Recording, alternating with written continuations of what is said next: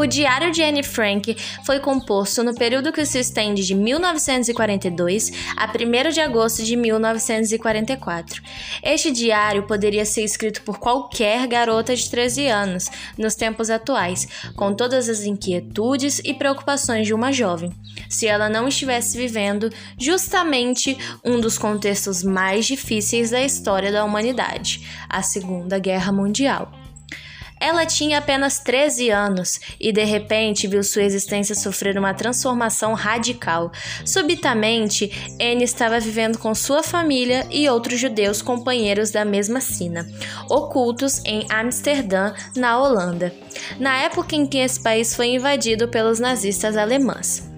A autora desse diário registra a vivência dessas pessoas sobre a ameaça constante de morte e sua visão pessoal sobre esse terrível confronto bélico. N depositou em seus escritos toda a sinceridade e entrega próprias dessa fase de vida, mostrando-se como uma menina extremamente inteligente e cheia de ideias bem articuladas é à frente do seu tempo a força da narrativa de Anne, com o impressionante relato das atrocidades e horrores cometidos contra os judeus, faz desse livro um precioso documento. Seu diário já foi traduzido para 67 línguas e é um dos livros mais lidos do mundo. Mas afinal, quem era Kate? Nem colega de turma, como sugerem alguns, nem amiga imaginária, como especulam outros. Kitty era uma das protagonistas de Jop, uma série de cinco livros infantos juvenis preferidos de Anne. Escritora compulsiva, Anne usou um diário, dois cadernos e 324 folhas avulsas de papel colorido para escrever e reescrever suas memórias. O dia dela, na maioria das vezes, começava cedo. Por volta das sete da manhã, ela pulava da cama para se lavar e tomar café.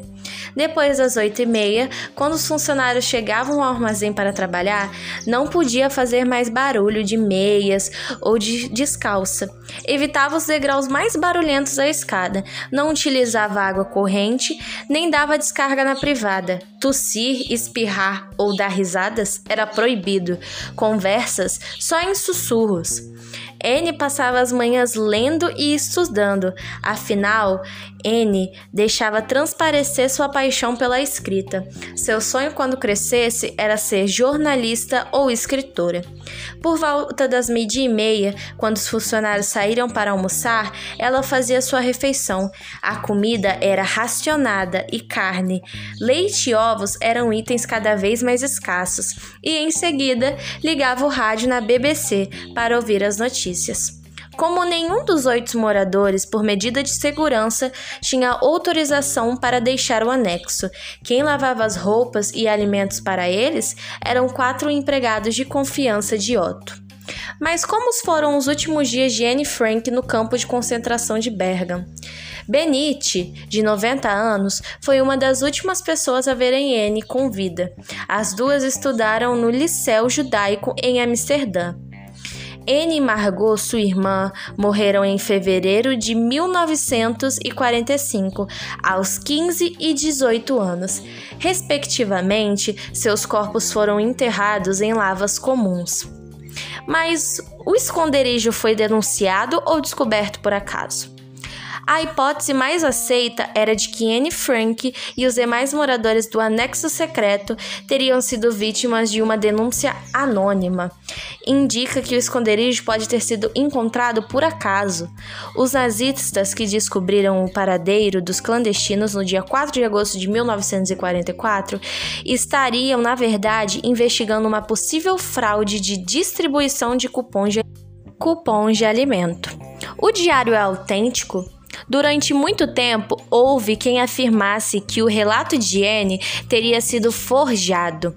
Algumas teorias apontam Otto Frank, o pai de Anne, como verdadeiro autor.